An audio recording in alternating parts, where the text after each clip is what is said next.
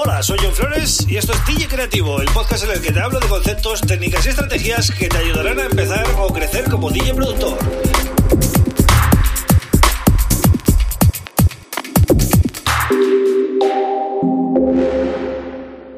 Bienvenido, bienvenida a DJ Creativo. Mi nombre es John Flores y este es el episodio número 191 del podcast. A solo 9 ya de llegar a 200.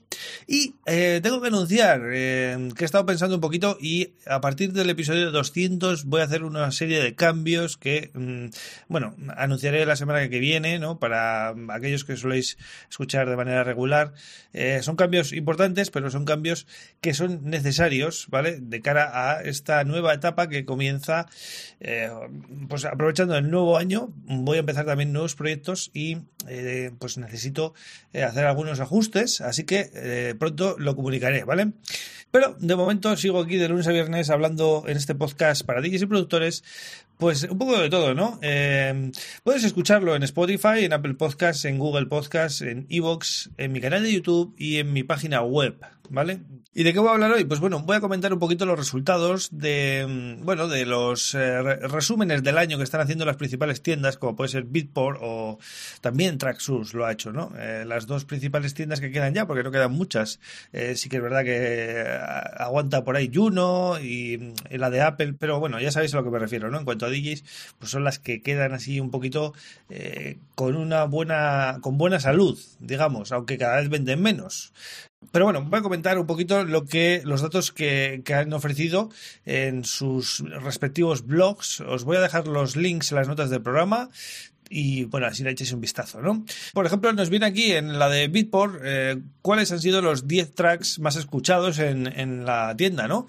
Es un dato eh, curioso. Y por ejemplo, podemos ver aquí pues tracks como el remix de Teen Licker del tema de Children de Robert Miles, ¿no? De, de ese clásico que Mm, la verdad que ha tenido mucha aceptación, lo he visto mucho en los, en los charts, ¿no?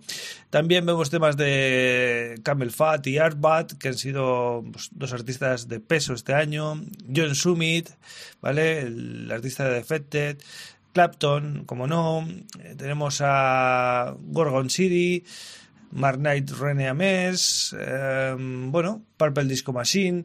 Bueno, veo bastante house, ¿no? Este año ha sido como el resurgir del house, pero eh, tristemente ha sido un año en el que a pesar de que el house ha estado muy bien en, tiendas y ha vuelto a, bueno a emerger no se ha reflejado luego en los clubs y los eventos claro ha estado todo cerrado eh, pues es, una pena porque seguramente en 2021 mm, ya no se lleve el, house y haya otro estilo predominante porque ya sabéis que esto es un ciclo y no suele durar mucho, ¿vale? El, house, eh, además, que veo que, que, se ha escuchado este año, es bastante previsible, es el house de, de siempre, ¿no? ¿no? No hay nada nuevo aquí, ¿vale? Entonces, dudo que ahora en esta salida de la, del final del túnel de la pandemia eh, aguante con fuerza el house. Ya, bueno, nunca se sabe, ¿no? Pero me da a mí que ha sido como una bala perdida en ese sentido.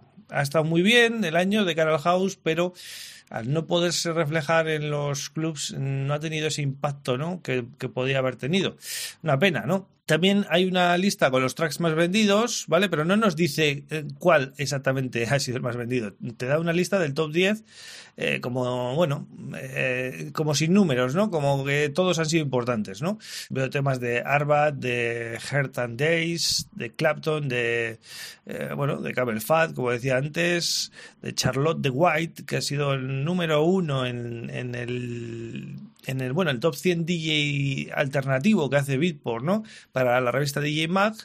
Eh, no sé si es para tanto. Yo, sinceramente, me cuestiono mucho estos charts, ¿vale? Porque, a ver, yo no digo que no se lo haya merecido o, no entro ahí, ¿no? Pero sinceramente me huele raro esos, esas, listas, ¿no?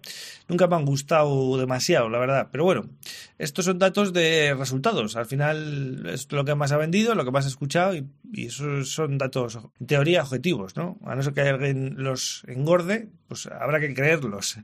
También tenemos, lógicamente, a Chris Lake, ¿vale? Que Chris Lake ha pegado mucho este año. Luego hay datos interesantes también como los 10 eh, labels eh, más escuchados, no más comprados, más escuchados, ¿vale? Más eh, lo que entra la gente a escuchar y, luego compra o no compra, pero ya lo ha escuchado, ¿no? Eh, pues tenemos a Defected, Tool Run, Anjuna Deep, Ultra, RCA Records Label, Anjuna Beats, Armada Music, Glasgow Underground, Smash the House y Hospital Records. Y los que más han vendido son, es parecida a la lista, pero cambia alguno, ¿no? Está Defected, Tool Run, que eso ya estaba en la, de streaming, pero por ejemplo aquí está Drunk Code de Adam Beyer y está, eh, bueno, Spinning Records, y está, por ejemplo, Steelboard Talent y Afterlife Records. Y también, igual que acabo de decir de los sellos, también nos dice el top 10 de artistas eh, más escuchados y más y, los que más han vendido, ¿no? Eh, volvemos a lo mismo. Tenemos a John Summit, Heart Days, David Penn, que ha sido un gran año para él, eh, lo, que decía antes, ¿no? Es una pena que con el año que ha tenido David Penn, pues no haya habido movimiento en clubs y festivales, porque si no se hubiera hinchado literalmente a, hacer bolos, ¿no? Y hacer pues grandes apariciones en, grandes eventos porque eh, además Defected ha estado muy arriba y él es un artista del, de, ese, de ese label, ¿no? Así que es una pena, la verdad que es como un año que se ha pasado volado y bueno, ahí ha, perdido bastante dinero. O sea, si echáis cuentas, este tipo de artistas mmm, podría haber hecho igual una media de 150 actuaciones, una cosa así, y estando al nivel que ha estado David Penn este año, pues una pena, ¿no? Digo David Penn porque es el único que de, habla hispana, ¿no? Que, hay aquí. Los demás son todo, bueno, de habla inglesa, ¿no? Tenemos a Purple Disco Machine, Camel Fat, Arbat, Armin Van Buren, Diplo y Martin Ikin. Estos son los más escuchados, ¿vale? Y los que más han vendido son Camel Fat, Purple Disco Machine, Arbat, David Penn, Armin Van Buren, Umek, Hearth and Days, Martin Ikin, Green Velvet y Clapton. Y otro dato curioso que nos da este artículo son los 10 mm, eh, géneros que más han vendido en la tienda ¿no? Eh, este año. Eh, no pone un orden como en los anteriores, ¿vale? Así que, bueno, voy a decir los 10, ¿no? Techno Peak Time Driving, Tech House, House, Melody House and Techno, Drum Bass, Deep House, Minimal Deep Tech, Progressive House, Trance y Electrónica.